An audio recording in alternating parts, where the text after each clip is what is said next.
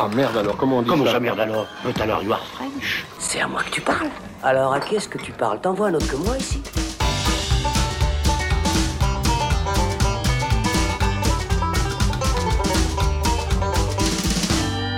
Salut les cinéphiles, bonjour ou bonsoir à tous, c'est Alex. Bienvenue dans cet épisode un peu spécial du Saloon. Ça y est, on peut enfin retourner se faire une toile, s'asseoir sur un fauteuil rouge, profiter du grand écran et du son d'une salle de cinéma, sortir en famille ou entre amis, manger du popcorn. Bref, vous l'aurez compris, les salles de cinéma ont enfin rouvert après bientôt trois mois d'écran noir et de silence liés à la crise du coronavirus. En Suisse, les salles sont ouvertes depuis le samedi 6 juin. En France, il faudra patienter encore jusqu'au 22 juin. Cette nouvelle nous réjouit bien sûr, mais elle pose aussi beaucoup de questions qui nous ont donné l'envie de réaliser cette émission très spéciale. Quels sont les enjeux de cette réouverture de salle? Qu'est-ce que cela implique pour les acteurs de l'industrie cinématographique? Quels vont être les impacts de cette crise sur le cinéma en général et sur les salles obscures? Quel avenir pour les spectateurs et les cinéphiles? Tout autant de questions complexes auxquelles nous allons tenter de répondre dans cette émission qui se présente sous forme de discussion libre et qui a pour but de faire l'état des lieux de cette situation très spéciale à laquelle nous sommes confrontés. Nous avons donc convié à distance au bar virtuel du Saloon un programmateur, un exploitant de salle et une attachée de presse de plusieurs grands distributeurs, tous actifs en Suisse romande. Avant euh, de présenter nos invités, j'accueille quand même avec moi euh, pour poser toutes les bonnes questions euh, celui qui meurt d'envie de s'asseoir à nouveau au troisième rang, Mister Thibaut Ducré. Salut Thibaut. Salut Alex. Et je suis donc également très heureux d'accueillir avec nous pour la première fois dans le saloon euh, Diana Bolzonello-Garnier, attachée de presse en Suisse romande pour plusieurs grands distributeurs. On va citer notamment euh, Warner Bros, Sony, Fox ou encore Impulse, Agora et tant d'autres. Salut Diana. Salut Alex. Merci. Salut les euh. Merci d'être avec nous, euh, Diana. On, on- on le dit, on te, on te connaît, mais c'est la première fois que tu franchis les portes du salon, donc c'est avec un grand plaisir. Par contre, c'est pas la première fois que lui franchit euh, les portes du saloon. Par contre, c'est la première fois qu'il les franchit avec cette casquette-là de programmateur indépendant et non euh, de critique cinéma, euh, qui est programmateur donc pour les cinémas Capitole Agnon, mais aussi les cinémas de Châtel-Saint-Denis, B ou Aubonne. Salut Patrick Dantan. Bonjour à tous. Ça va Patrick? Ça va très bien. Ouais, ouais, Ouais. très bien. Pour la première fois, également dans le salon, on a le plaisir de recevoir avec nous Didier Zuchua, patron des cinémas Genevois, auquel on adore se rendre, le, ciné le Cinérama Empire et le Ciné 17. Salut Didier. Bonjour à tous. Alors Didier, tu vas notamment pouvoir nous parler un peu de ce premier week-end, comment ça s'est passé, etc. Mais si vous êtes prêts, le saloon spécial salle de cinéma, c'est parti. Attention, qui que vous soyez, attention, cette fréquence est exclusivement réservée aux urgences. Sans blague Et vous croyez que j'appelle pour commander une pizza? Bon, les amis, on est tous euh, réunis donc pour parler de cette euh, réouverture des salles. Avant de rentrer dans le vif du sujet, de vous poser toutes, euh, toutes ces questions que j'ai posées en préambule, peut-être ce qui serait bien pour nos auditrices et auditeurs, c'est de savoir un petit peu quel est exactement votre métier à tous les trois, de manière très courte, hein, juste présenter en fait euh, moment de la chaîne vous vous trouvez pour qu'un spectateur, une spectatrice puisse découvrir un film en salle. On commence par quoi? Distribution, programmation, Il me semble que c'est plutôt euh, distribution d'abord. Diana, la logique, oui. Un peu. Un film est produit, ensuite, qu'est-ce qui se passe? Donc, donc euh, un film est produit. Vraiment, moi, j'arrive en fin de bout. C'est plutôt euh, attaché de presse, responsable promo. Donc, moi, je travaille avec les distributeurs en Suisse, plus spécifiquement en Suisse romande. Un distributeur va me contacter lorsqu'il a un film qu'il il souhaite mettre dans les salles. Euh, et moi, je vais m'occuper. Je suis un petit peu la- la- le dernier maillon avant le, la presse et avant le spectateur qui va être euh, invité par les salles euh, à venir découvrir les films. Donc moi, je vais m'occuper de tout ce qui est euh, ce qu'on appelle euh, échange média, échange promo. Je vais essayer le plus possible de faire connaître les films auprès du grand public. Je vais essayer de voir comment leur donner envie d'aller voir ces films en mettant en avant les qualités, en travaillant main dans la main avec les journalistes, le plus souvent possible en essayant tout petit peu de, de voir ce qu'on peut faire avec eux et bien évidemment en travaillant aussi avec les salles de cinéma.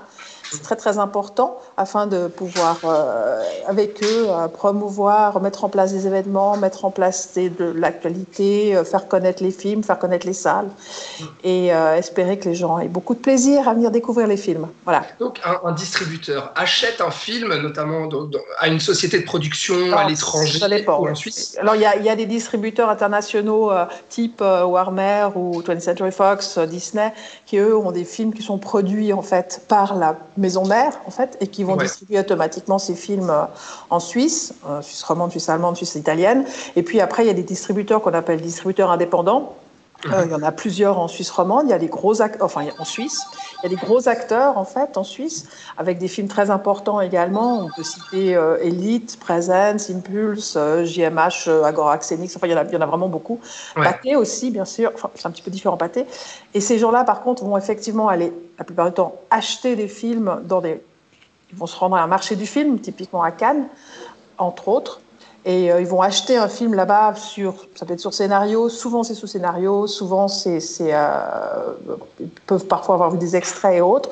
Ils Ouais. vont acheter, acheter les droits du film pour pouvoir le distribuer. distribué en dans le pays. C'est ça. Voilà. Et à ce moment-là, une fois que le distributeur a acheté euh, le film, eh bien, on passe la main euh, au programmateur. Patrick, comment, comment ça se passe pour toi? Ben, pour moi, le travail consiste à être au courant des, des sorties de films, déjà voir euh, à quelle date les distributeurs prévoient de, de sortir les films, quels films sont proposés par eux, euh, de regarder ces listes, euh, un petit peu de les analyser, de voir les films, de se dire aussi quel film va correspondre en l'occurrence à notre public, parce qu'on a des spécificités d'une région à l'autre, d'une salle à l'autre, suivant la taille de la salle aussi, ça, ça peut amener des spécificités. Et Quel puis film pour choisir. quelle salle, en gros? Voilà, exactement. Et puis choisir au milieu un petit peu de, toutes ces, propositions, quel film on a envie de proposer dans notre salle, se dire, OK, à quelle heure, euh, ce genre de choses, à quelle fréquence, etc. Et ensuite revenir vers le distributeur avec une proposition. Et puis discuter ensemble pour après euh, établir ensuite, euh, le, sortir le film dans la salle, l'exploiter et puis établir des horaires et ce genre de choses-là. C'est quelque chose qui se fait de manière hebdomadaire Ouais. euh, au niveau des horaires qui sont faits euh, pour chaque salle. Quoi. Et donc, distributeur travaille avec euh, programmateurs qui, eux, travaillent ensuite avec euh, les exploitants. Didier euh, Zuchua, donc au Cin- Cinérama Empire et Ciné 17 à Genève. Euh, comment ça se passe? Comment expliquer euh, ton métier euh, euh, ra- rapidement? Alors moi, je suis donc propriétaire de salles de cinéma à Genève, donc j'agis euh, sur un plan local uniquement, alors que Patrick agit sur un plan régional et Diana et les distributeurs sur un plan national. Euh, un propriétaire de salle de cinéma, un gérant de salle de cinéma, un directeur de salle de cinéma, il doit avant tout s'occuper euh, des locaux où il est censé accueillir son public. Ces locaux sont soumis à beaucoup de normes de sécurité, etc. Et puis, euh, pour accueillir du public, il faut du contenu. Et donc, en général, on a un programmateur. Moi, j'en ai un, Jean-Pierre Gray, qui est un ancien distributeur de films, euh, qui euh, va courir le monde, courir les festivals, les marchés, pour trouver des propositions qui sont en phase avec la salle ou les salles que nous Mhm. exploitons. Le nombre de La- sièges, etc. La particularité, c'est que à Genève, euh, le Cinérama Empire est donc la plus grande salle de cinéma en termes de capacité, avec un balcon. C'est une salle où il faut sortir des films un peu spectaculaires. Et puis le Ciné 17, c'est une salle euh, VIP équipée de 80 fauteuils ultra confortables en cuir inclinable. Donc c'est un autre type de public avec cocktail champagne, bar, etc. Donc on est dans, une, dans, dans deux marchés de niche qui sont assez différents. Les films ne peuvent pas euh, se passer dans les deux salles. C'est assez rare d'avoir un film qui peut convenir aux deux types de public. Mhm. Par ailleurs, je construis six salles de cinéma à Confédération Centre, en plein centre-ville de Genève, sur un Ouais. site qui était précédemment exploité par Pathé. Donc, Donc, je on- reste Genevois.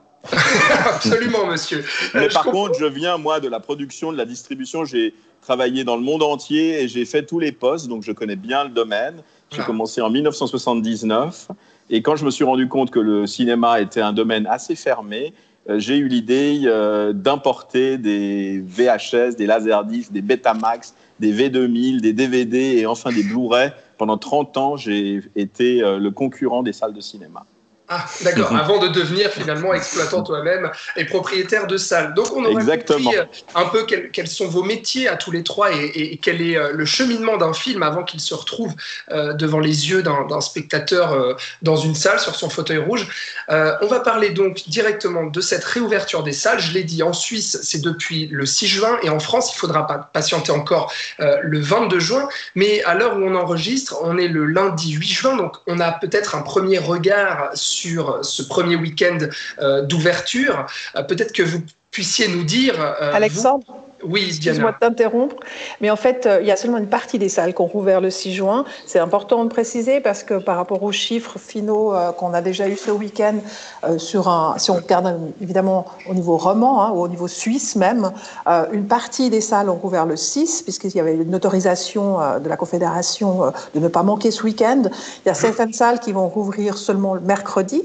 C'est des choix de salles pour, par exemple, je crois qu'à Fribourg, par exemple, chez les salles de, de cinémotion, ils rouvrent mercredi parce qu'on ouvre, en règle générale, le film sort un mercredi. Il y a certaines autres salles, typiquement l'Arena, euh, à Genève ou à Fribourg, qui eux attendent euh, le 22 juin, comme la France en fait, pour ouvrir. Donc c'est une petite précision quand même par mhm. rapport à ça. Toutes les salles n'ont pas rouvert ce week-end mais tu fais bien de le préciser, tu fais bien de le préciser, et, et ça montre aussi la complexité justement euh, de cette situation aujourd'hui. Certaines salles ont rouvert, d'autres ont choisi d'attendre.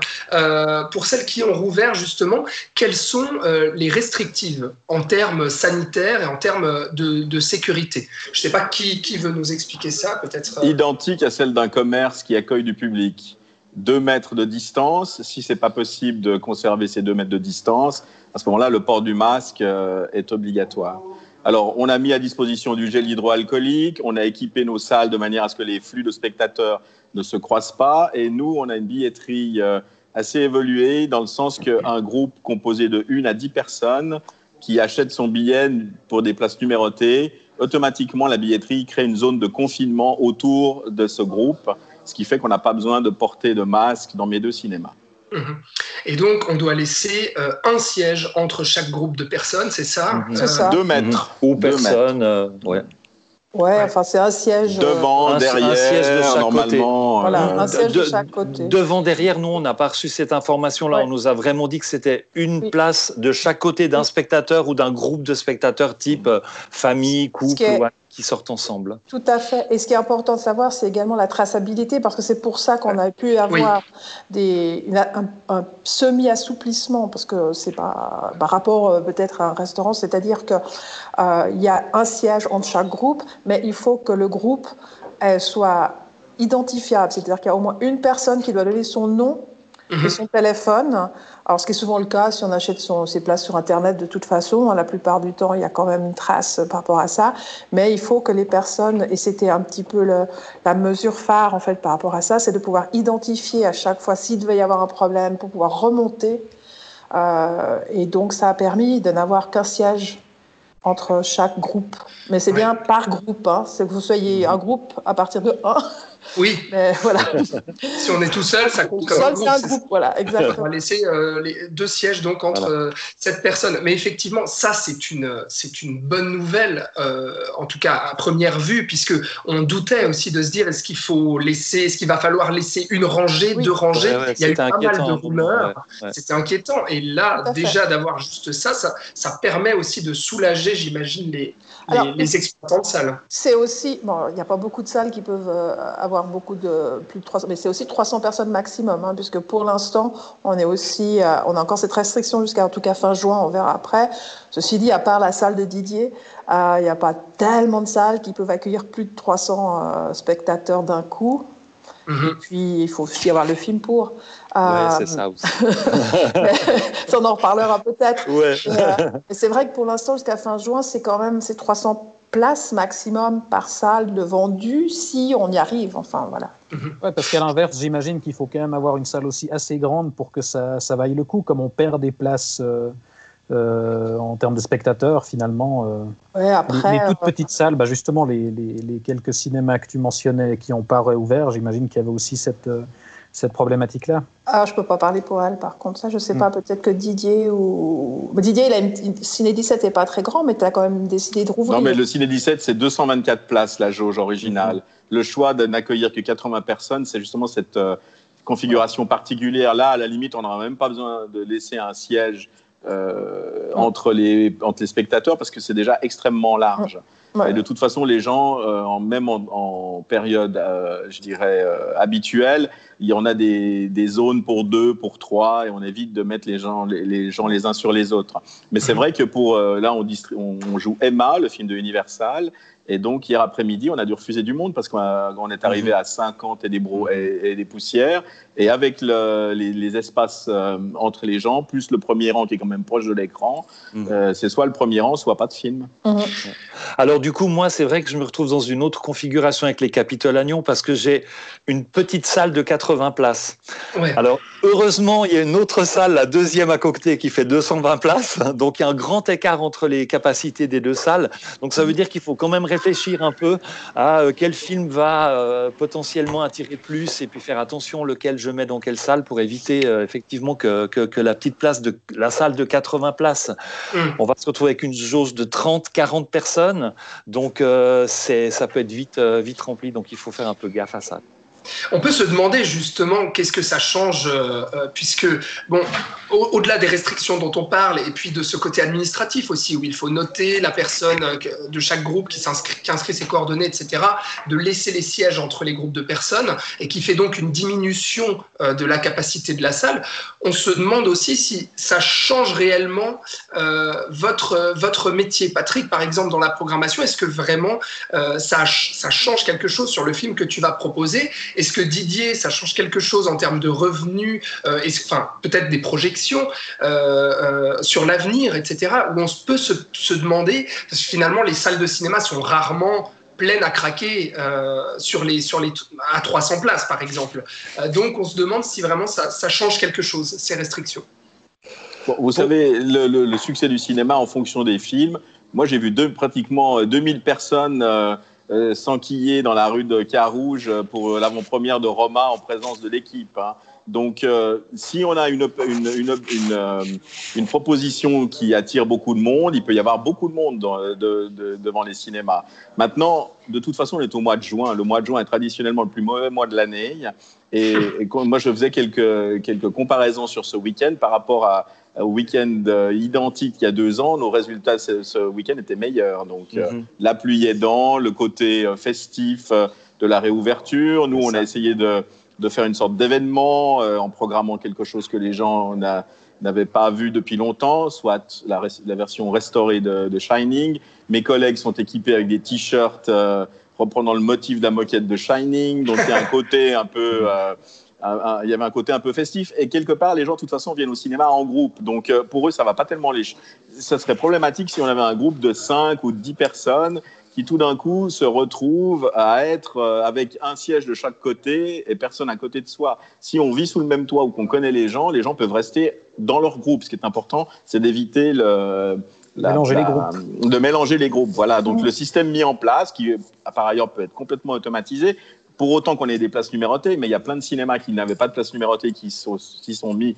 en catastrophe parce qu'il faut aussi dire que le trace, la traçabilité doit être garantie au fauteuil près. Ça veut dire que si dans 14 jours, on me demande euh, les résultats d'aujourd'hui, euh, Monsieur X ou Madame Y, je dois pouvoir dire qu'il qu'il ou elle était assise à la place numéro, numéro X, Bien sûr. Y, Z, n'est-ce pas? On doit être très précis. Mais à part ça, est-ce que justement, ces restrictions-là, en fait, ça t'a inquiété en tant qu'exploitant? Moi, pas, spécialement, dans le sens que je savais qu'on avait de l'espace au Ciné 17, qu'on aurait de toute façon euh, pas euh, besoin de, faire des efforts surhumains. À mon avis, jusqu'à 60 personnes, on peut y arriver. Euh, par contre, à l'Empire, comme il y a deux niveaux, on s'était dit au début ben, que ça va être un peu compliqué à mettre en place. Et c'est vrai qu'en bas, c'était pas numéroté, donc on a profité de tout numéroter euh, pendant la- le confinement. Et la particularité, c'est que moi, mes cinémas n'ont jamais fermé, dans le sens que pendant toute la période de confinement, on a fait des séances euh, privées entre amis. On a fait un club des cinq, euh, un jour sur deux au Ciné 17 et l'autre jour au Cinérama Empire. On a vu plein de classiques. C'était un confinement formidable. Je suis sûr que Thibaut a, a- a plein, de, a plein de questions.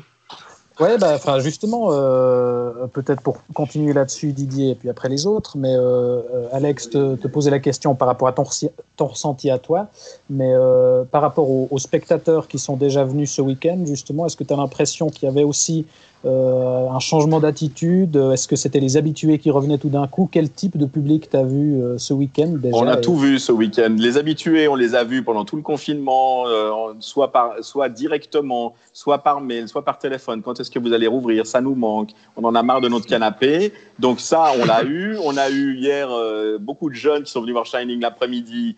Comment est-ce qu'ils étaient au courant par les réseaux sociaux? Je ne sais pas, puisque même euh, dans les journaux, le memento a, a malheureusement pas été mis en, en ligne à partir de, de samedi 6 juin. Donc, euh, on a vu toutes sortes de publics et on sent une véritable, euh, un véritable soulagement. Mais c'était la même chose quand les cinémas ont rouvert, euh, les, pardon, les restaurants ont rouvert et les autres commerces ont rouvert. Moi, je vois, on est allé chez le coiffeur le premier lundi, c'était le soulagement généralisé parce que les gens Engouement festif, en fait, c'est une ça. sorte de- une sorte d'habitude. Voilà. ouais. Mm. Alors combien de temps ça va durer, on ne sait pas, mais on espère qu'on va tenir ça. On va tenir ça pendant tout le mois de juin. Moi, j'ai un- une programmation tout à fait originale pour euh, éviter de proposer du réchauffé. Je pense que les gens qui euh, vont venir au cinéma ces semaines prochaines, ils veulent pas voir des films qui sont sortis avant le confinement. Moi, c'est facile. Mes films étaient en bout de course, donc euh, j'ai tout changé. Je ne passe absolument plus de films qui étaient au programme avant le confinement. C'est le, le deuxième sujet, mais peut-être avant de passer à, ce que tu dis, Didier, peut-être Patrick ou Diana, un, un petit mot pour rebondir à ça, à ce que vient de dire Didier sur la fréquentation des salles. Est-ce qu'on a peut-être déjà un premier bilan Parce que euh, les cinémas pâtés à Genève et Lausanne ont rouvert, qui sont euh, les multiplex, on va dire, euh, très fréquentés dans notre région. Est-ce qu'il y a un premier bilan sur, sur cette réouverture Et quelles sont, vous, vos estimations pour le mois à venir et pour peut-être l'été à venir? Patrick, tu veux répondre? Ouais, moi j'y vais. Euh, alors en fait, nous, euh, au, Capitole à Nyon, on est parti sur une programme. Je suis parti sur une programmation avec certains films qui, avaient vu leur carrière arrêtée justement avant le confinement, et puis euh, aussi un, un travail qui va se faire en partenariat avec des choses qu'on avait déjà en place. Le Monde des Movies, qui est un film le lundi soir pour les anglophones, et j'ai aussi mis en place un cycle que j'ai baptisé Ça c'est du cinéma où l'idée, c'est de proposer des films en reprise, mais qui Ouais. sont des films spectaculaires, qui offrent euh, des images époustouflantes, une action euh, virevoltante incroyable ou des choses comme ça. Dans tous les genres, on a à la fois du blockbuster, à la fois du film d'auteur, à la fois du film d'animation. Et en fait, avec ça, dès ce premier week-end, on, on- on s'est rendu compte que les gens revenaient, même pour voir un film qu'ils avaient vu à la télé. J'ai repris par exemple le, le film d'animation Spider-Man New Generation, et on a finalement Très bon fait, choix. Fait- fait des spectateurs. euh, voilà, ouais, parce que c'est en même temps un film de qualité, puis qui a sa place uniquement sur grand écran d'une certaine manière. Donc du coup, on a des gens qui sont venus spécialement de Lausanne à Nyon pour voir le film, parce qu'il y avait tout d'un coup l'occasion de, de le revoir comme ça.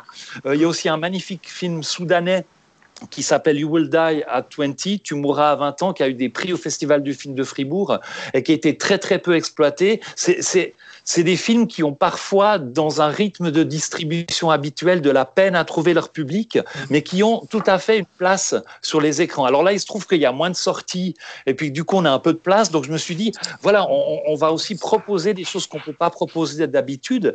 Et du coup, ce film africain qui est vraiment au niveau visuel, avec des images d'une beauté, une photographie splendide, euh, ben voilà, a aussi trouvé son public à Nyon. Et, et je pense que les gens qui viennent voir ce genre de programmation, ou même le Shining hein, de Kubrick aussi, euh, typiquement, qui est un film, ben voilà, c'est du Kubrick. On pourrait remettre tout Kubrick dans, dans, dans ce cadre-là. Les gens se déplaceraient. Les, les gens voient et tout d'un coup, ils, ils- ils retrouvent ce que c'est. Euh, une projection sur un grand écran dans un cinéma et des émotions qui sont beaucoup plus grosses et ce genre de choses-là. Donc je suis parti sur cette idée-là à Nyon et pour l'instant les, les échos par rapport à ça sont vraiment très beaux. On, on a des gens qui nous disent ah c'est super par rapport au film soudanais de pouvoir voir des images aussi belles comme ça.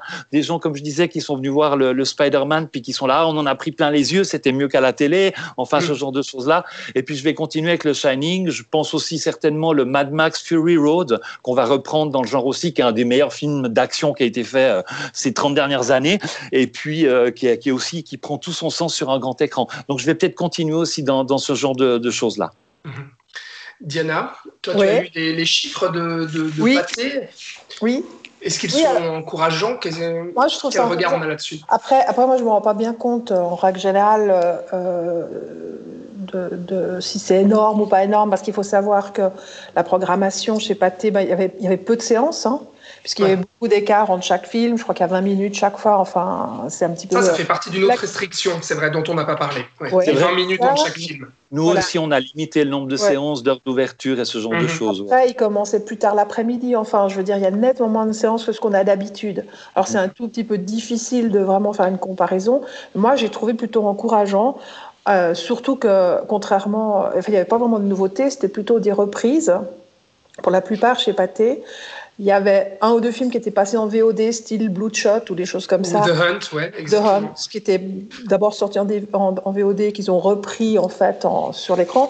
Euh, donc voilà, en Suisse allemande, parce que j'ai reçu ces chiffres de Suisse allemande, j'ai trouvé que c'était pas mal du tout. Mais en Suisse allemande, il y avait un petit peu plus de, de, de nouveautés, un petit peu plus de, de- de propositions au niveau des titres. Donc c'est peut-être pour ça que ça fait une petite différence aussi. Mais moi, j'ai trouvé que c'était encourageant. Maintenant, j'ai pas parlé avec les gens de Pâté, donc euh, je peux pas. J'ai juste vu les Oui. chiffres, donc euh, voilà, je peux pas vraiment être 100% sûr en vous disant c'est génial. Après, je pense qu'il y a vraiment une carte à jouer pour les cinémas. Enfin, je pense que Patrick et Didier en, en sont conscients, c'est-à-dire que cet été, il ne faut pas oublier qu'il n'y a rien. Enfin, il n'y a rien. Il y a peu, peu, peu d'offres culturelles euh, ou autres, euh, si ce n'est euh, les lacs. Les, les festivals sont annulés, ouais, Les festivals et, sont et les annulés, voyages un peu compromis. Les voyages un peu compromis, le théâtre, on ne sait pas trop, etc., etc. Donc, je pense que là, le cinéma a vraiment une carte à jouer. Après, il faut aussi avoir des films, comme on l'a dit, soit aller chercher des choses inédites. Euh, bon, voilà, le Kubrick ou euh, des choses spectaculaires comme l'a fait peut-être Patrick. Euh, et et c'est vrai que pour le moment, euh, on- on- le mois de juin est assez calme, il faut, faut avouer, au niveau de la Très, programmation. très calme.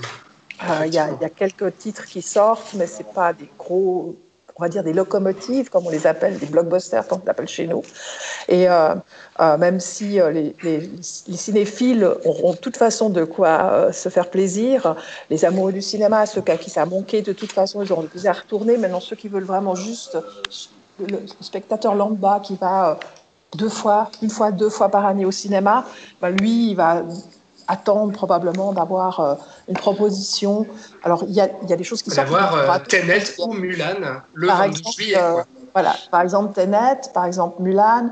Après, on a Wonder Woman qui arrive euh, En en août. En août, il y a déjà pas mal de choses en plus.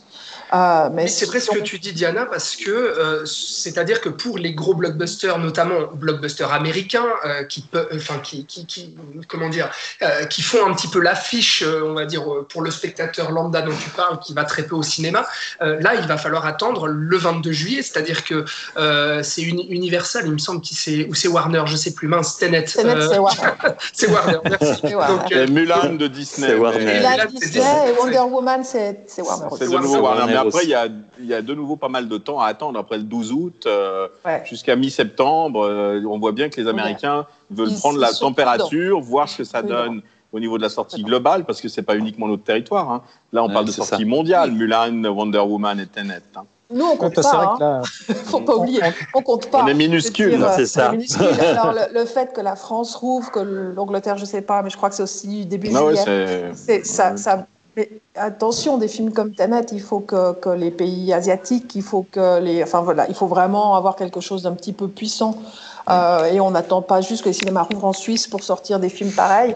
Donc c'est vrai que euh, euh, on est très très lié à.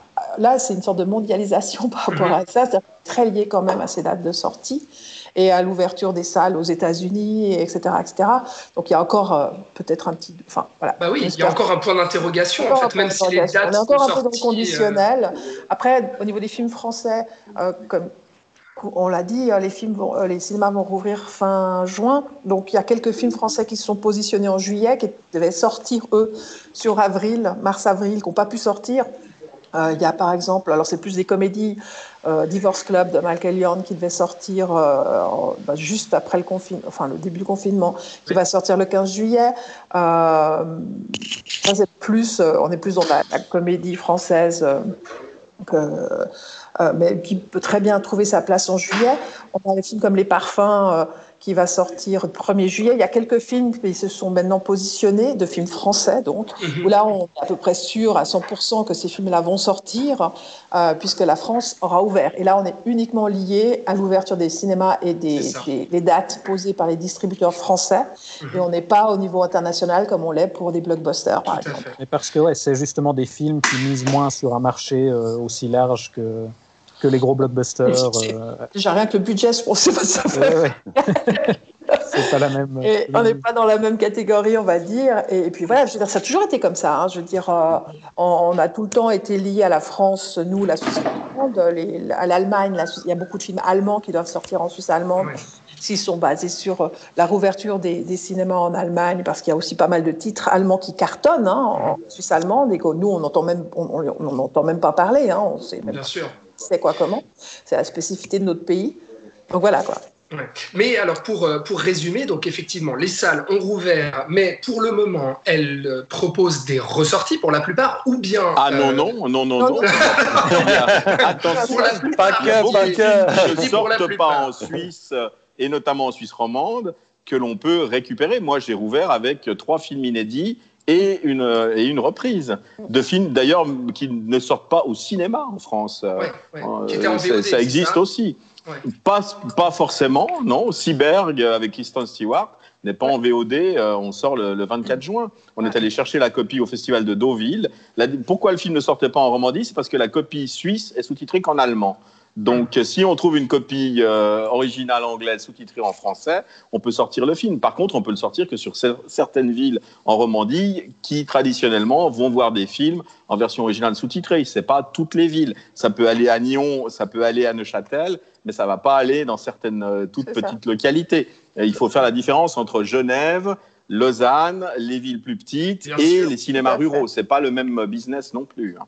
Mais Et, et- et c'est vrai que et c'est vrai que ces différentes salles, c'est aussi quelque chose d'intéressant et, et- et qui, qui répond au fait que peut-être toutes les salles n'ouvrent pas en même temps. C'est-à-dire que chaque, chaque salle a, a ses modes de fonctionnement, ses habitudes, euh, aussi ses réalités hein, financières, etc. Moi, par exemple, les petites salles de cinéma n'ont pas réouvert tout de suite. Elles attendent un peu de voir que le public reprenne un peu d'habitude, Mhm. peut-être trouver quelques titres aussi, tu vois, de- des films qui vraiment seront distribués, sur lesquels ils pourront un petit peu s'appuyer au niveau de la communication et ce genre de choses-là, on entend parler un peu, parce que plus, on est dans des petites villes, plus il faut on peut entendre parler des films. Donc du coup, on a décidé, là, c'est aussi des cinémas qui sont souvent gérés par des associations, qui ont des, frais peut-être moins importants que des cinémas qui sont gérés par des propriétaires indépendants, et du coup, ou par, même par des grands groupes. Et donc du coup, euh, là, on, peut se permettre de rouvrir un petit peu plus tard, d'attendre un peu, de voir comment ça se passe et, et ce genre de choses-là. Mais là où je, voulais en venir, c'est euh, sur justement le qu'est-ce qu'on propose dans les salles de cinéma. On a compris que les blockbusters, il y en aurait très très peu et qu'il va falloir attendre le 22 juillet. Que les films, les gros films français, on parle de comédie, tu parlais Diana du film de Michael Youn, faudra attendre juillet aussi. Et puis l'offre va être quand même, on peut prédire que l'offre va être assez maigre aussi de ce côté-là sur, sur tout l'été. Donc la question est, euh, Qu'est-ce qui va se passer cet été pour, pour les salles de cinéma? Est-ce qu'elles vont réussir à tourner quand même et à attirer du monde tout en ayant euh, de l'actualité assez maigre?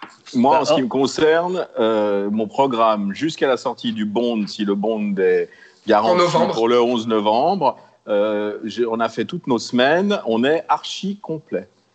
Parce qu'il y a suffisamment de films, il faut les, les- leur laisser le temps de vivre. Moi, je sors jamais un film à la sauvette juste sur une semaine. Là, on a un documentaire euh, absolument formidable euh, d'une documentariste écossaise sur l'affaire Weinstein, qui n'était pas sorti en, en Romandie, euh, qui est un film en cinémascope, qui est vraiment fait pour le cinéma. J'ai rencontré la réalisatrice au Festival de Zurich l'an passé. Ça nous permet d'avoir deux semaines pour exploiter ce film tranquillement. Et puis après, bah, ça va s'enquiller comme ça. Il y a le film de Richard Linklater dont personne ne parle, avec Mhm. Kate Blanchett qui a l'air formidable. On passe la bande-annonce euh, de- depuis euh, samedi. On l'a passé déjà avant le confinement. Tout le monde nous demande quand est-ce que ça sort. Ça sera là le 8 juillet. Donc chaque semaine, il y a des, il y a des nouvelles propositions qui s'ajoutent aux propositions actuelles. Et en plus, on a sélectionné cinq titres de Clint Eastwood pour fêter son 90e anniversaire. Toujours en version en, en DCP restaurée, Unforgiven en 4K, euh, vraiment des, des opérations intéressantes. Est-ce qu'il ne faut pas aller un peu plus fouiller, justement? Mais nous, alors, on fouille toute l'année, hein, je vous rassure. de ton côté, euh, Didier. Ouais, moi, je non, mais c'est. C'est, là, là, je rejoins tout à fait Didier, c'est-à-dire que tout d'un coup, on a, on a un espace-temps par rapport au, rythme habituel assez effréné avec les sorties, où tout d'un coup, ça va faire appel euh, au niveau de la programmation pas forcément de choisir uniquement les films, mais d'avoir des idées, des idées de concept, des idées de, ou de, de réfléchir à notre public, de travailler avec nos partenaires avec lesquels on travaille tout le temps. Par exemple, je suis aussi en train de mettre euh, en place un cycle avec le festival Vision du réel qui n'a pas pu avoir lieu euh, en salle à Nyon, où on va avoir quatre ou cinq films euh, en présence des réalisateurs qui vont avoir leur première du coup au cinéma à ce moment-là. C'est une belle opération qui certainement va, trouver du public avec des films qui d'habitude sont, assez peu distribués ou, sont plutôt des films de niche. Donc je pense que maintenant, on, a la possibilité de, de développer des idées, peut-être euh, nous personnellement, avec nos goûts aussi, nos, notre passion de cinéphile, aller choisir des titres, voir ce qu'on aime, réfléchir à notre public. Et aussi ce que disait Didier qui était intéressant, c'est que tout d'un coup, les films ont le temps de se poser et de respirer là au milieu. Parce que du coup, il y a, il y, a, il y a certaines cases qui sont un peu d'une manière libérée. Et puis du coup, on, on peut respirer. Puis un film qu'on aime, on peut dire, bon, ok, on y va. Et puis même si ça marche pas, je le garde encore un peu plus longtemps parce que ce film, Ça je laisse plus l'adore, d'espace, le en fait, propose, au etc. Et ça laisse de l'espace. Mm. Mais ça laisse de l'espace comme ça au film, mais aussi aux, aux idées des programmateurs et des exploitants. Et ça, c'est- c'est plutôt agréable à faire, c'est chouette. Et j'espère que le public va répondre. Quoi. Aussi. le secret, c'est qu'il ne faut pas tout attendre des, des pourvoyeurs de films sur notre territoire. Il faut toujours avoir quelques films sous le coude Ah, à Diana. disposition parce que tout d'un coup, vous allez avoir un film faux. qui ne marche pas Ouais. et vous serez bien content. Moi, pour Shining, avec euh, la Warner, ça fait depuis Cannes l'an passé. Donc ça fait plus d'une année, il y a plusieurs mois qu'on y travaille pour euh, arriver à obtenir euh, ce DCP euh, de Cannes Classics Ah. de l'an passé. Avant de, laisser Thibaut poser une question, Diana, je voulais que tu réagisses euh, là-dessus, justement. Euh, Toi, les distributeurs avec lesquels tu travailles, au vu de, l'actualité un peu maigre, est-ce que du coup, tu sens que les distributeurs, qu'ils soient petits ou plus gros, euh, essayent d'aller chercher un peu plus de trouvailles et puis doivent justement redoubler d'efforts pour aller trouver des films à proposer? Pas plus que ça, dans le sens que faut-il encore qu'il y ait des films proposés? Euh, Il y a quand même beaucoup de choses qui se sont arrêtées. Euh, je sais que Cannes va proposer un, un marché du film virtuel. Euh, là, fin juin, euh, il y a quand même énormément de choses qui s'achetaient à Cannes. Hein. Faut pas oublier, euh, même si juin traditionnellement était assez calme, il y avait quand même pas mal de choses qui sortaient dans la foulée de Cannes. Absolument. Euh, Exemple l'an passé, Parasite, hein, qui a Voilà. été acheté euh, Tout à sur une Exact. table euh, juste sous mon nez, au moment où on voulait l'acquérir, fait une copie, a réenchéri et a obtenu le film. Et c'était le succès de l'année euh, C'est ça. 2019. Exactement. Donc euh, euh, voilà, ne pas avoir Cannes, malgré tout, dans le paysage francophone, en tout cas suisse romand, je pense aussi en Suisse alémanique, mais suisse romand particulièrement, c'est quand même assez important. Il y avait souvent des films qui, les Dardennes sortaient dans la foulée souvent. Enfin, il y a, il y a plein, plein de Almodovar. euh, Almodovar, etc., etc. Donc, euh, il y avait quand même pas mal de choses et apparemment, euh, d'après ce qu'on a vu, Cannes, ça devait être un, un Cannes tout à fait intéressant. Donc, euh, c'est vrai que là, il n'y a pas cette possibilité-là. Donc, déjà, ça coupe un tout petit peu les, les offres possibles. hein. Mm. Et puis après, un distributeur, il a l'habitude, un distributeur indépendant, il a l'habitude d'avoir des périodes où il a peut-être un petit peu moins de films et d'autres périodes où il en a plus, euh, puisqu'il dépend des dates de sortie en France, qu'il dépend des dates de sortie à l'international. Et donc, euh, eux, ils, savent assez gérer ces flux et, autres. Et puis, ils peuvent pas inventer des films qui n'existent pas. Euh, en tant que distributeur, on prend, ils prennent beaucoup de risques. Euh, un, un exploitant de salle qui prend un film euh, comme par exemple Didier sur un Shining, il prend un risque aussi. Mais malgré tout, le risque, il est un tout petit peu moins dans le sens que le distributeur sur Suisse, il va devoir sortir le film dans toute la Suisse. Il va devoir dépenser de l'argent euh, pour la promotion, pour la mise en place, etc. Donc, euh, donc c'est un petit peu plus complexe. mhm. Et euh, je pense qu'ils essayent tous de trouver des solutions, mais ils sont quand même un petit peu liés à, à- à d'autres éléments, en fait. Mm. Après, il y a des films qui devaient sortir. J'ai vu, par exemple, il y a un film qui sort en France en juillet. Le distributeur, lui, a pris le parti de le sortir plutôt en octobre, euh, parce qu'il a peur que juillet, finalement, ça soit un petit peu difficile s'il fait très beau. Bon, ben voilà. Après, ce sont des choix de distributeurs. Thibaut, Ouais, bah, euh, Patrick euh, l'évoquait un peu tout à l'heure. Ce que je trouve intéressant, c'est que ça, c'est que ça, c'est que ça a encouragé justement. euh, Enfin, déjà, ça a donné de la place effectivement à, à des films qui sont peut-être habituellement un peu moins mis en avant ou un peu vite euh, éclip- éclipsés par euh, par les grosses sorties, les blockbusters, etc. Et puis, ça a encouragé aussi à des, des nouvelles, des nouveaux concepts. On peut prendre l'exemple, par exemple, de, de Allianz qui va mettre en place un, un drive-in cet été. Euh, il y a, Regarder des on- films on, dans on sa utilise voiture. aussi d'autres Ouais. supports. Il y a pas mal Ouais. de, salles, je crois, qui, Bon courage, Qui ont, hein, ils ont euh, été confinés dans leur salon, ils vont être confinés dans leur ça permet d'être vaguement à l'extérieur, tu vois, et, et de voir un, un grand écran quand même. C'est intéressant. Puis, il y a- voilà, il y a, y a aussi des, des liens avec la VOD qui se sont un petit peu peut-être renforcés, je sais pas, mais je pense par exemple à la, la Cinémathèque qui, euh, du coup, ne rouvre pas avant fin août, sauf erreur. Oui, ils sont pas pressés ont- non plus, hein, la ils ont décidé hein. de ne pas Institu- institution nationale qui montre pas l'exemple, hein, on va Ouais, ouais. dire. hein. Mais par contre, du coup, ils, ils proposent des films en, en VOD, justement. Donc, je, je me demandais, euh, bah, justement, euh, quelles étaient peut-être vos idées de nouveaux concepts hors des salles de cinéma ou d'une version de, transformée de la salle de cinéma. Est-ce que c'est peut-être des choses qui vont, qui vont être amenées à perdurer? Ce nouveau, c'est vraiment juste pas. particulier. à- Je crois que c'est ce- particulier. Sincèrement, la salle de- cinéma restera toujours la salle de Mm. cinéma. En tout cas, moi, c'est mon avis. Je ne sais pas ce que vont dire mes, mes, mes collègues, enfin, camarades, collègues et autres. Mais euh, ça, je, je pense, c'est la VOD, OK. Euh, Il n'y avait pas le choix. Donc, euh, les gens se sont posés devant. Euh, on a aussi beaucoup parlé de Trolls Tour qu'on a mis, qu'ils ont mis en VOD, euh, Universal, etc. Mais euh, c'était un coût euh, pour essayer d'en- d'engranger un maximum d'argent. En fait, c'était un film pour enfants, famille, etc. Et euh, on a bien vu que ça s'est pas répété à l'infini. Il y a eu très peu. Finalement, il y a eu, quand on y pense, et si on regarde, euh, tu, vous me direz, euh, Patrick Edier, si, si je, je- si c'est bien correct, mais finalement, il n'y a pas eu tant de films que ça qui sont passés directement en VOD. Si on calcule sur le nombre de films qui devaient sortir, il y en a beaucoup qui ont été repoussés. Il y en a plein qui sont repoussés l'année prochaine. Euh, mais je trouve que l'un dans l'autre, euh, euh, même à Pinocchio, par exemple, qui est sorti en VOD en France pour d'autres raisons, finalement, il sortira sur les, les grands écrans en Suisse romande le 1er juillet. Donc, euh, moi, je n'ai pas l'impression que, que ça a été euh, quelque chose d'incroyable qui va révolutionner euh, l'envie cinéma. Mais bon, je ne sais pas, Didier, Patrick. Non, non, c'est complémentaire tout ça. C'est Ouais. complémentaire. Ouais, ouais. Moi, moi j'ai, euh, j'ai, j'ai quand même eu une impression au niveau de la distribution, en fait, que tout d'un coup, la, la VOD prenait une place pour les distributeurs de manière importante. Ce qui est tout à fait normal, parce que d'une certaine manière, euh, tout d'un coup, il fallait continuer à distribuer les films, etc. Mais il y a, il y a- il y a peu de films, effectivement, comme tu le disais, Diana, qui sont sortis en VOD alors qu'ils n'auraient pas dû, etc. Plutôt, les, les films importants étaient repoussés, effectivement. Ouais. Maintenant, euh, ce qui semble un peu se dessiner par rapport à Troll, entre autres, c'est une sortie simultanée hein, sur Mhm. certains territoires VOD et, et cinéma.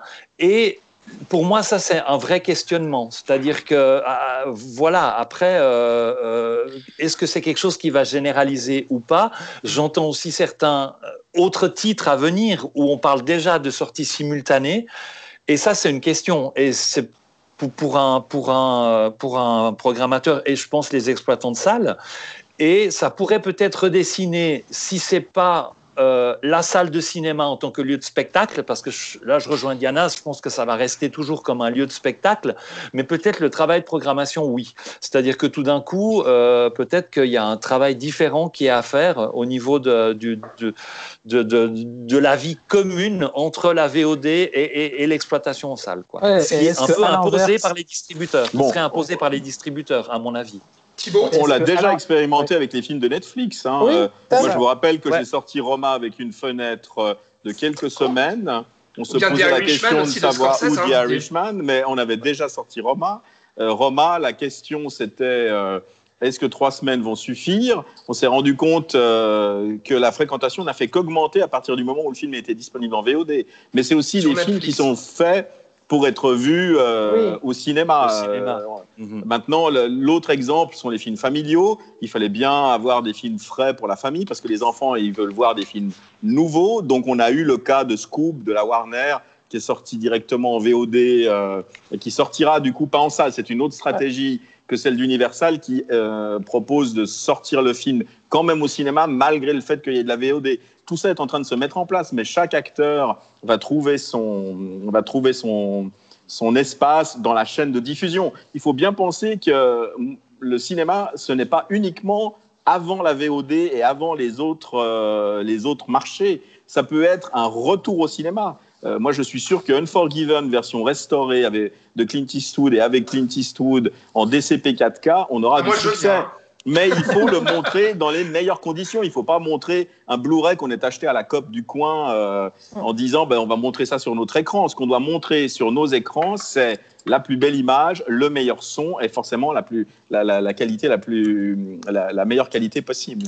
Mais c'est vrai quand même est-ce que. que, Ah, par rapport à la VOD, euh, si je reviens là-dessus, est-ce qu'à l'inverse, peut-être que euh, dans, dans des périodes comme ça où la- le calendrier des sorties est un peu perturbé, est-ce que ça motivera peut-être pas un peu plus euh, les exploitants et, et les salles de cinéma à euh, peut-être euh, faire venir, justement, comme ça a été le cas pour The, The Irishman ou Roma, des films issus de la VOD Est-ce que peut-être le lien va pas être un petit peu redéfini ou, ou finalement ça n'aura pas plus d'impact que ça Je ne suis pas sûre.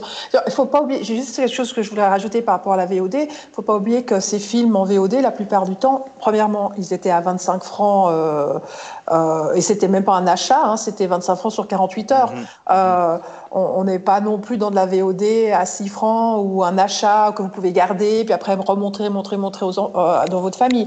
Donc, sur- je parle bien des blockbusters de nouveau, hein, je ne parle pas des, des autres films qu'on a pu voir passer en VOD.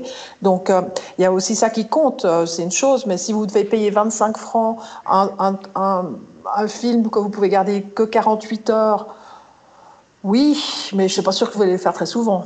Euh, entre nous soit dit. Voilà. Et ceci dit, euh, euh, le Trolls, il est sorti en Suisse allemande. Il n'est pas sorti chez nous, mais il est sorti en Suisse allemande ce week-end. Et je- il a fait des chiffres. voilà, il a, il a quand même trouvé un public. donc, Je crois qu'il jouait déjà avant Troll. oui, c'est ça. Voilà, tu as raison.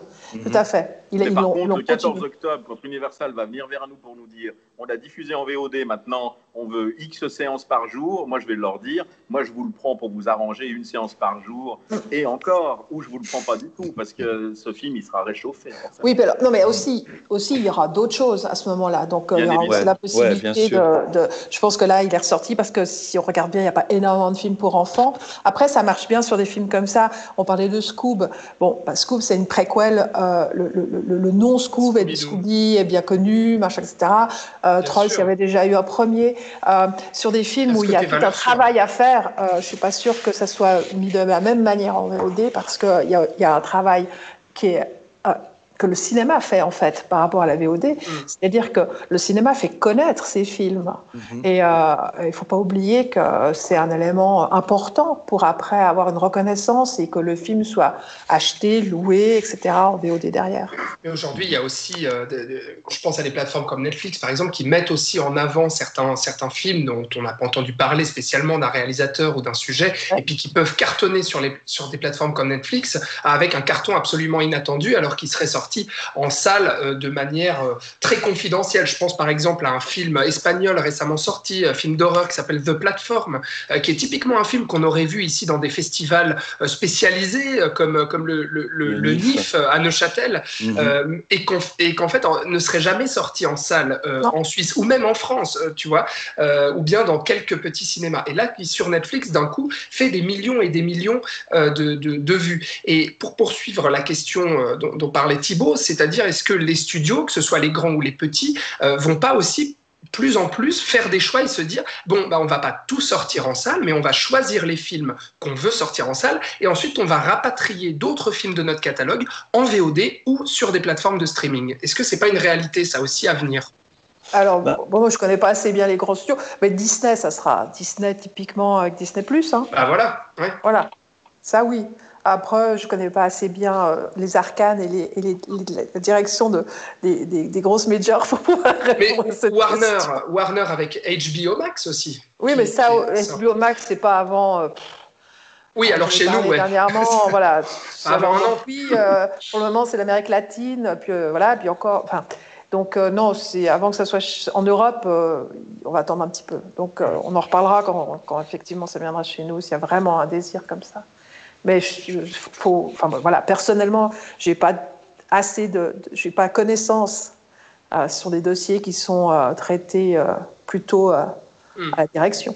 Mmh. Mais c'est vrai qu'après, le, le, rapport entre, entre euh, cinéma et VOD à travers les distributeurs, à mon avis, il est vraiment à rediscuter, à définir. Parce qu'actuellement, bah voilà, les distributeurs font les choix et nous, les salles derrière, on doit un peu s'adapter par rapport à ça. Les programmateurs doivent s'adapter. Et, et, ils ont tous des politiques très différentes. C'est vrai que, par exemple, Warner, eux, ils défendent beaucoup le cinéma au cinéma. C'est quelque mmh. chose où on sent, ils arrivent ben, justement avec des, des, des, des, des CP de films qui sont plus anciens. Là où certains autres distributeurs, après trois mois, abandonnent euh, les supports DCP complètement, voire même disent carrément le film il était, il est sorti une semaine avant le confinement, mais maintenant vous rouvrez, vous pouvez plus le jouer. Ça, ça arrive. Il y en a un qui, qui, qui fait ça actuellement, où il y a vraiment une, une chose qui se, qui, où il y a même plus de collaboration, je dirais, entre la, le cinéma et le, le, et le catalogue du distributeur. On est, on est obligé de jouer uniquement ce qui sort dans le mois qui suit, et après c'est trop tard, quoi. Et ça, je trouve que c'est pas ça, c'est pas très, très correct par rapport aux salles. Je trouve que c'est difficile parce que nous, on a souvent des demandes pour des films qui sont pas forcément des films récents. Hein. On a des demandes, on a des fois des envies de faire des cycles, de reprendre des choses. On a des demandes pour certaines séances euh, privées ou des séances pour les écoles. Et, et, et du coup, pour nous, c'est important de pouvoir travailler euh, avec les nouveautés, de servir justement, comme disait Diana aussi, de plateforme, de, vitrine euh, luxueuse, on va dire, pour les films et les sorties des films importants des distributeurs. Mais d'une autre part, il faut qu'on puisse aussi, nous, travailler euh, tout le temps avec leur catalogue par rapport à des idées, des initiatives et des demandes de nos spectateurs. Parce que chaque spectateur est important pour un exploitant. Alors, c'est bien le problème en Romandie, hein, c'est qu'on a finalement assez peu de... Je dirais, on a assez peu de supports anciens à disposition. Il faut vraiment aller les chercher à l'étranger pour pouvoir refaire une ressortie.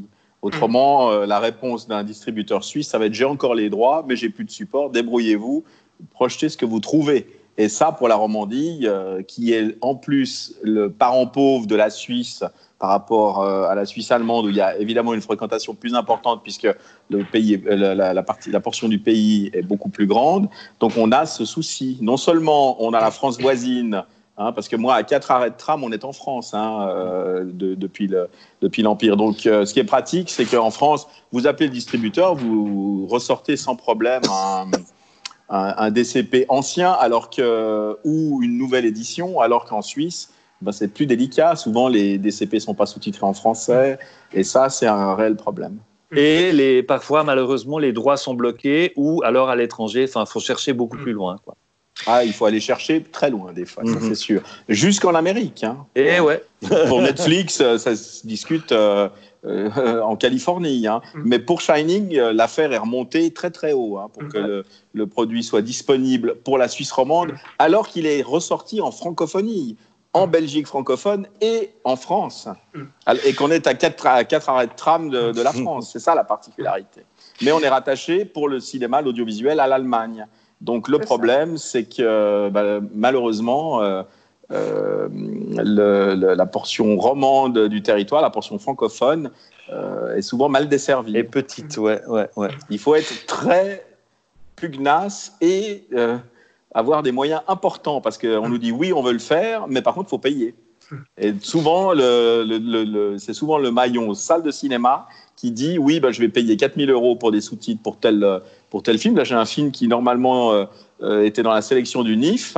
Euh, du moment qu'il n'y a plus de NIF et qu'il euh, bah, faut payer des sous-titres, il n'y a plus personne ah bah pour les payer. Donc le film, je l'ai, mais j'ai pas de mmh. sous-titres. C'est sous-titres allemand, c'est pratique. pour pour euh, élargir un peu et puis regarder vers l'avenir. Donc, on l'aura compris là, sur la situation actuelle, les restrictions sanitaires sont du coup moins, moins fortes euh, qu'attendues et puis ne changent pas énormément de choses, on va dire, pour, pour les, les salles de cinéma, à ce qu'on qu'on a compris de, ce que vous nous avez dit. Et puis, pareil, alors en termes de programmation, même si on s'apprête à vivre un été peut-être euh, un peu plus light, on va dire, avec moins d'actualité. mais non, pas forcément. Pas forcément. Non, mais disons, avec, il y aura, des idées, il y aura des choses de... intéressantes. Quoi. Mais il y aura beaucoup moins de ce que j'allais donc euh, ça va être bon pour nous. Ça. Alors oui, ça c'est sûr. Mais je veux dire, moins de, moins de films à l'affiche de toutes les manières. Non, non, non, bien au contraire. bien au contraire. La, si la, la, la semaine prochaine à Nyon, j'ai 7 films à l'affiche. Ça va Vous avez plein de films à choix. Non, non. Non, non. Une belle opportunité pour les alternatives, en tout cas. Voilà, c'est bien résumé. Voilà. C'est plutôt comme ça, ça, qu'il faudrait le tourner. Donc, ce qui veut dire que finalement, il y a du positif là-dedans. Et puis là, le regard qu'on a aussi sur le premier week-end euh, d'ouverture, c'est aussi un bilan plutôt positif sur le fait que les gens reviennent euh, en salle. Maintenant, sur l'avenir, euh, donc on comprend que euh, pas mal de sorties de films ont été repoussées, pas mal de tournages ont été repoussés. Donc, il va y avoir énormément de décalage aussi. Ça, on l'aura compris. Mais sur les salles de cinéma, l'avenir des salles de cinéma, est-ce que le coronavirus aura un impact à long terme? Euh, Puisque l'impact à court terme, on l'a connu, hein, et puis on connaît aussi les dangers financiers, mais à long terme, est-ce que vous pensez euh, qu'il y aura un impact sur euh, la fréquentation des salles de cinéma? Qui veut commencer à répondre à ça Moi, ce que je veux vous dire, c'est que les gens iront au cinéma si les salles sont à la pointe au niveau technique Oui. et à la pointe du confort aussi. Moi, j'ai milité contre le morcellement de l'Empire en plusieurs salles par un groupe qui vient de morceler un grand cinéma à la Servette en deux. À mon avis, les, les bonbonnières de 30 personnes, ça, faut oublier parce que les gens, ils l'ont déjà chez eux. Moi, j'ai un écran chez moi plus grand que celui du Sud, euh, du, cinéma Nord-Sud. Donc, aucun intérêt. L'intérêt, si vous voulez avoir des gens qui viennent au cinéma, c'est de proposer quelque chose qu'on ne peut pas avoir. Avec la Fondation Wilsdorf, avec la, qui a repris le, grand cinéma Plaza, une salle de 1250 places, il y a des projets intéressants pour montrer des films, événements, dans le cadre d'avant-première, dans le cadre de séries avec des talents qui viendront les présenter. Il faut être festif. Si vous proposez euh, un choix avec 13 salles comme à Pathé Balexer, ils ont fait 830 entrées euh, ce week-end, j'en ai fait plus de 200 avec mes deux écrans. Moi, j'ai des, des salles à écran unique, c'est une autre vision des choses. Les gens, vous les retrouverez pas de la même manière. C'est pas les mêmes clients qui vont aller dans ces multiplex euh, qui ont fait leur, qui ont fait leur temps. hein. Définitivement, on voit bien que les chiffres dans le monde entier des multiplex ne sont qu'à la baisse. Alors, c'est le plus gros du business, c'est certain, mais il y a un marché de niche à exploiter et je crois que certains groupes internationaux qui ont fermé des salles emblématiques, on peut parler de l'Apollo Cinérama à Zurich, mais on peut parler du Gaumont Kino Panorama à Paris, maintenant ils regrettent d'avoir fermé ces salles parce que du coup, ils ont que des salles num- numérotées de 1 à 28 et au bout du compte, ces salles, elles se ressemblent toutes. Et quelqu'un me disait l'autre jour, moi, je veux plus aller à l'UGC. Il y a le même décor partout, c'est les mêmes fauteuils. On a l'impression d'être dans une, euh, on a l'impression d'être dans une usine. Donc, le but, c'est de proposer quelque chose de différent. C'est comme ça qu'on ramènera des gens réfractaires à l'idée de l'usine euh, en banlieue euh, avec un parking souterrain. On les ramènera au centre des villes en leur faisant des propositions du type Corso à Zurich ou du type Empire à Genève. Et, et Donc, est-ce que euh, ça c'est- deviendrait pas de niche, du coup, la salle de cinéma, au final? Que Mais ça nous suffit pour vivre, ça nous suffit pour vivre. Parce que les producteurs, de toute façon, ils produisent des films qui coûtent maintenant 250 millions à produire, comme le Bond, et qui vont coûter probablement 150 millions à, à, à marketer. Ça veut dire qu'on vise le milliard. Donc on vise euh, des sommes absolument faramineuses, mais la vitrine, la première vitrine, la plus belle des, la plus belle des avant-premières parisiennes, la plus belle des avant-premières new-yorkaises, la plus belle des avant-premières chinoises, fera que les gens, finalement, consommeront le film sur le long terme, ça veut dire non seulement la salle de cinéma, mais évidemment tout ce que l'on appelle ancillary market, ça veut dire tout ce qui suit la salle de cinéma. Et s'il n'y a pas la salle de cinéma pour faire euh, la vitrine, eh ben vous vous retrouvez comme Netflix, vous vous retrouvez mal parce que vos films, ils sont peut-être très intéressants, mais personne n'a jamais entendu parler. Et, c'est vrai qu'il y a, différentes choses, mais créer des événements dans les salles de cinéma, c'est quelque chose qui se dessine beaucoup depuis une dizaine d'années, qui est de plus en plus présent. Euh, des, événements, des soirées spéciales où les gens effectivement viennent vivre quelque chose de, différent euh, que ce qu'ils peuvent avoir chez eux, rencontrer euh, des réalisateurs, des protagonistes, des gens qui travaillent dans, le milieu, ce genre de choses-là. Et, la salle de cinéma devient de plus en plus événementielle. Enfin, dans, dans la façon de, de programmer et de proposer les choses, on propose de plus en plus d'événements. Et ces événements, même avec du, je ne devrais pas dire même, mais voilà, on peut avoir un, travail avec un film hyper local, tourné par un réalisateur euh, euh, du, coin, où tout d'un coup, moi, euh, voilà, je peux remplir euh, les 220 places de, de, de, la grande salle des cinémas Capitole avec un film tourné à 10 km par quelqu'un et qui tout d'un coup va, va, trouver un écho. Et, je remplirai peut-être pas la salle avec un blockbuster qui est projeté partout. C'est-à-dire que les, les, les, événements qui sont proposés dans les salles de cinéma ne se font plus forcément autour des gros blockbusters et de certains films. Hmm. Quoi. Ouais, on, on a ce travail-là à faire aussi. À la salle en question.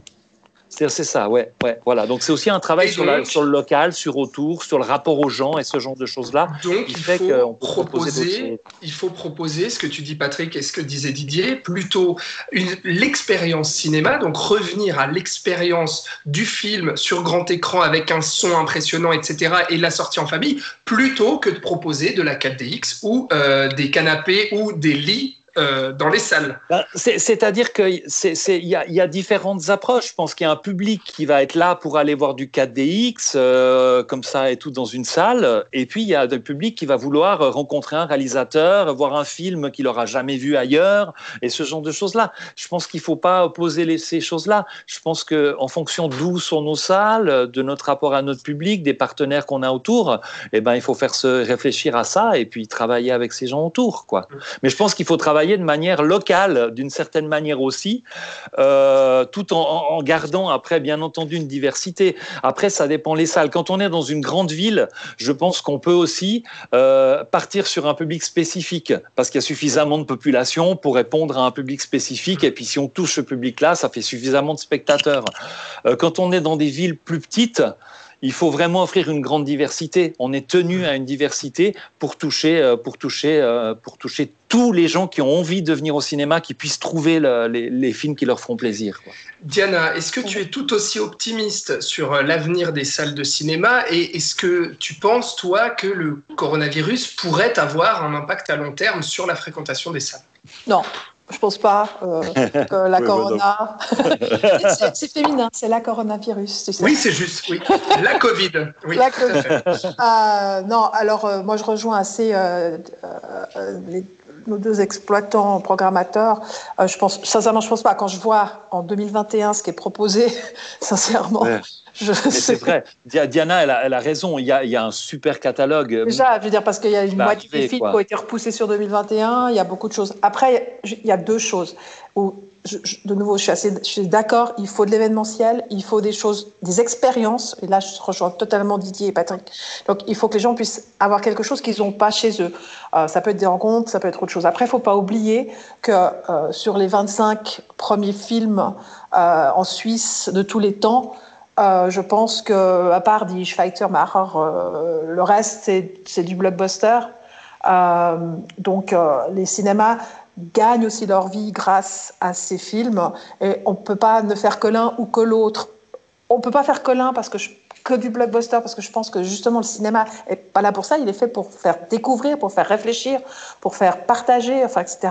Mais il est aussi là pour euh, pour partir euh, euh divertir, euh, divertir et, et, je crois que le cinéma c'est ça, c'est ces deux aspects.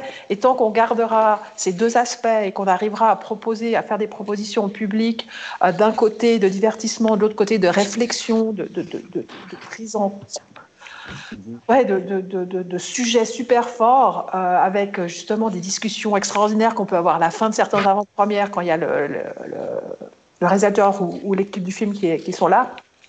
Ben, c'est tout ça le cinéma. Et ça restera tout ça. Pour moi, le cinéma, c'est vraiment ce mélange. Et, et c'est ce qui fait que les gens s'en lassent pas, et c'est ce qui fait que les gens qui travaillent en général dans, dans ce domaine adorent ça parce que ça change tout le temps et parce qu'on on a, on a tout le temps des surprises extraordinaires.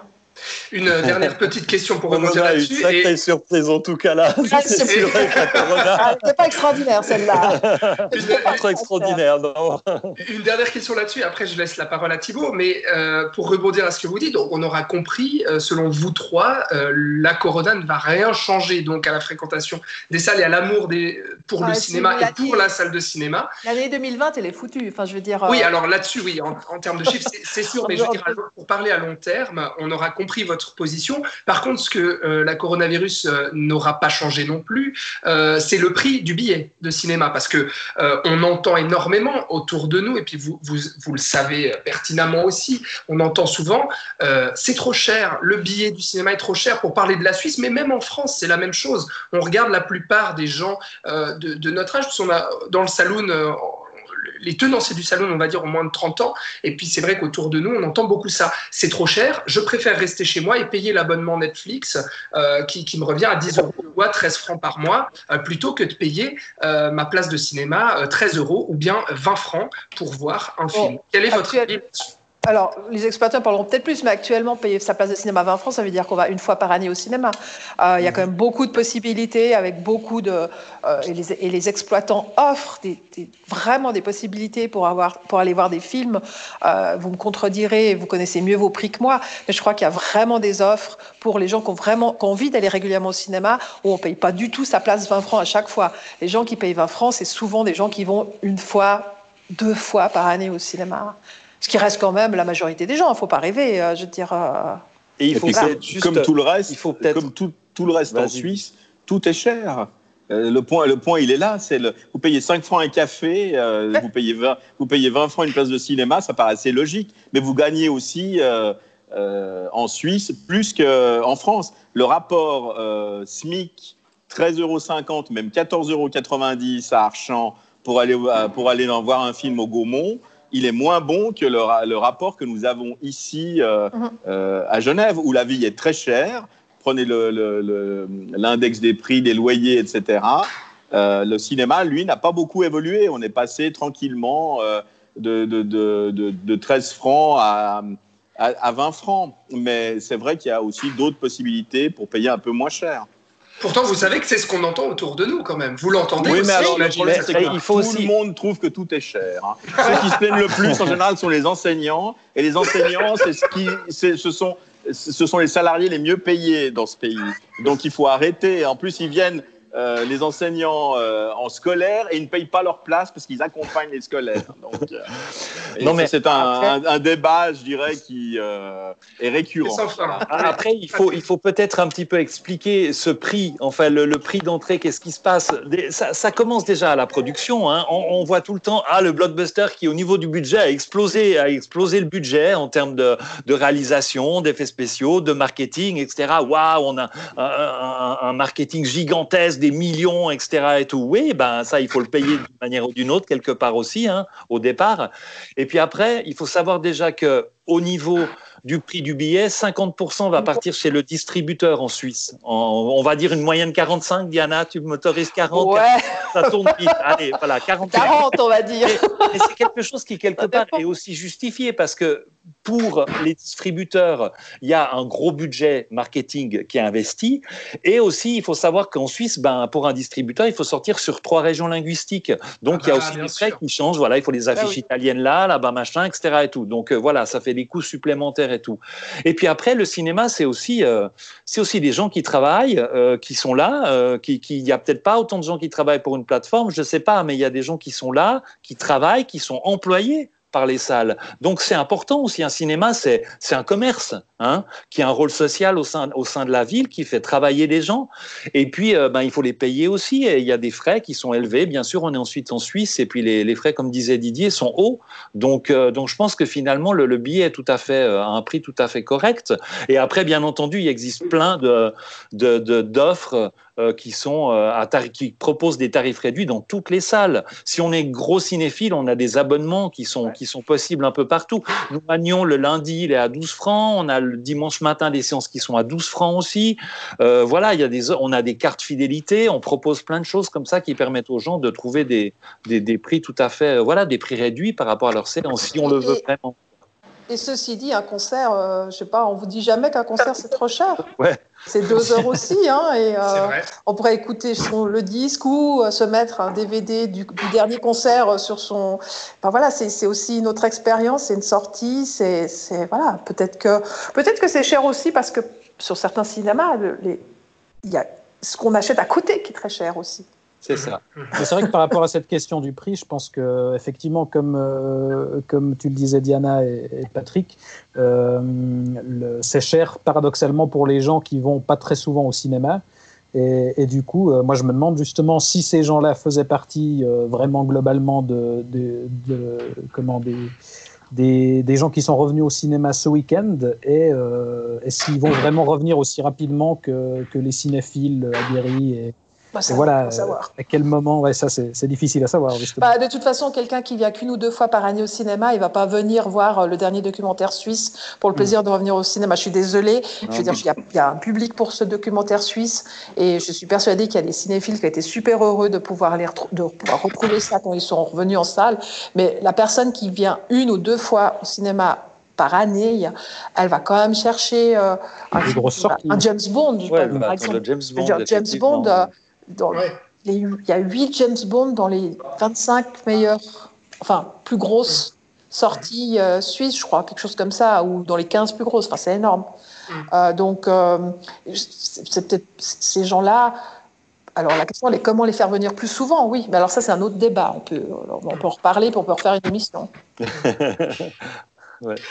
Bon, bah, très bien. Donc, on aura, on aura compris un peu les, les, les, in- les influences, euh, ou plutôt les impacts, en fait, de cette crise du coronavirus sur les salles de cinéma. Euh, à vous entendre tous les trois, c'est vrai que ça, c'est assez encourageant, on va dire, euh, que ce soit à court terme ou même à long terme. Et puis, euh, même si l'année 2020 aura été euh, complètement chamboulée, hein, euh, les choses reprennent petit à petit. C'est un Ouais. peu comme ça qu'on pourrait conclure. Oui, oui. Mais c'est vrai que c'est une année 2020 qui va être difficile pour beaucoup d'acteurs euh, de la culture. Alors, en règle générale, on, on l'a compris.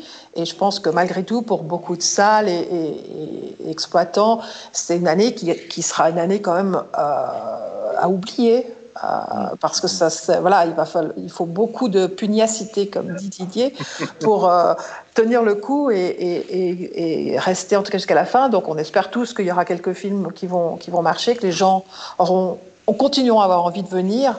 Et euh, on fait, je sais que les cinémas font tout pour euh, que les gens soient euh, tranquilles au niveau à santé, enfin au niveau sécurité. Il faut qu'ils soient rassurés quand ils viennent. Il faut qu'ils soient rassurés quand ils viennent, il faut qu'ils se sentent bien et que ça soit une expérience ils ont, qu'ils ont envie de refaire. Et puis après, ben oui, il faut, il faut espérer qu'on aura des beaux films quand même, malgré tout, à leur présenter. Et puis se dire qu'en 2021, euh, ce sera encore mieux. Bien sûr. Et puis, il faut donc retourner en, en salle pour euh, soutenir tous les acteurs de, de l'industrie cinématographique, qu'elles soient en Suisse ou ailleurs euh, euh, d'ailleurs. Et puis, notamment, ben voilà, pour, pour parler de vos métiers à vous trois qui ont été aussi euh, quand même gravement impactés, Ah oui. gravement touchés euh, par cette crise, comme énormément d'autres personnes, bien entendu, et notamment dans, le, dans, dans- dans la culture et dans l'événementiel. Mais vous en faites partie, et notamment vos métiers ont été impactés. Les choses reprennent petit à petit leur cours, mais du coup, il faut soutenir les cinémas et les salles de cinéma. Je pense que c'est une très belle manière euh, de conclure cette émission et cette heure et quart euh, que nous venons de passer ensemble tous les cinq. Donc, je remercie mon compère Thibaut euh, Ducré. Merci Titi. Mais merci à toi, Alex. Bah, à très vite. hein, Merci à pour, tout le euh, monde. Pour un débat du salon, euh, Thibaut d'ailleurs. On, va se retrouver très On bientôt. reprend les choses, euh, on reprend le rythme habituel. voilà. Donc, Alors, messieurs, dames, je, je suis désolé, mais on va parler d'un film Netflix. On parlera du prochain Spike Lee, voilà. Mais on va revenir très prochainement avec des débats sur des films projetés euh, dans les salles. Euh, merci beaucoup, euh, Diana Bolsonello-Garnier, qui est attachée de presse de plusieurs distributeurs en Suisse. On te retrouve très bientôt. Tu es la bienvenue quand tu veux ici dans le salon. Bah écoute, Puis, euh, et puis, on se retrouve pour des visions de presse d'ailleurs. Ah, bah Voilà. écoute, je. Didier euh, Zuchua, on va venir au cinéma euh, Empire pour voir Shining et pour voir euh, plein d'autres films qui sont à l'affiche tout l'été euh, dans tes cinémas. Merci beaucoup d'avoir participé à cette émission. On se réjouit de tous vous accueillir au cinéma. Et cinéramaempire.ch, euh, c'est c'est ça? Cinérama-empire.ch Empire. ou ciné17.ch. Et Pour ceux qui sont curieux, exclusivecinemas.ch est notre nouvelle. Voilà, pour voir donc euh, le, beau programme que tu nous as concocté. Patrick Dantan, merci beaucoup à toi aussi. Mais merci de l'invitation. Alors à bientôt en tant que critique dans le, dans le saloon pour un débat ou pour une émission. Je crois que ça se précise, oui. Voilà. tout bon à toi en tant que programmateur indépendant donc pour cet été. On rappelle que tu représentes les cinémas Capitole Agnon, cinéma Châtel-Saint-Denis, Aubonne et B également, où on peut retrouver les programmations de ces cinémas que tu, que tu confectionnes donc pour cet été. Merci à tout le monde. Merci à vous, chers auditrices et auditeurs, de nous avoir suivis pour cette émission très spéciale. On espère avoir éclairé vos lanternes et vous avoir donné envie de retourner dans les salles de cinéma déjà pour, en, pour en prendre plein les yeux et plein les oreilles, et puis aussi pour soutenir les salles. On vous dit à très bientôt pour une prochaine émission du Saloon. Ciao